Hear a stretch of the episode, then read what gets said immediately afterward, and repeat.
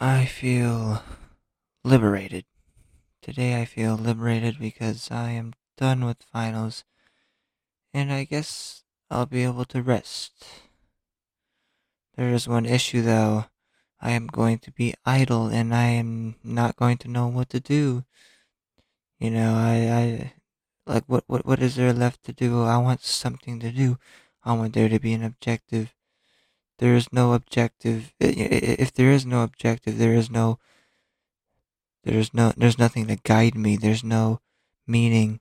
There's no objective. I need an objective. What do I do?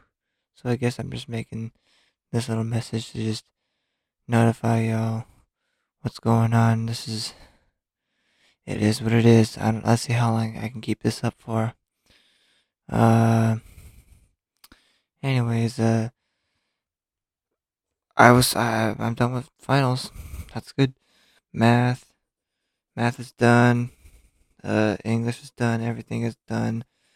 Like I, like, uh, I wish, I wish, I wish, I wish there was more school.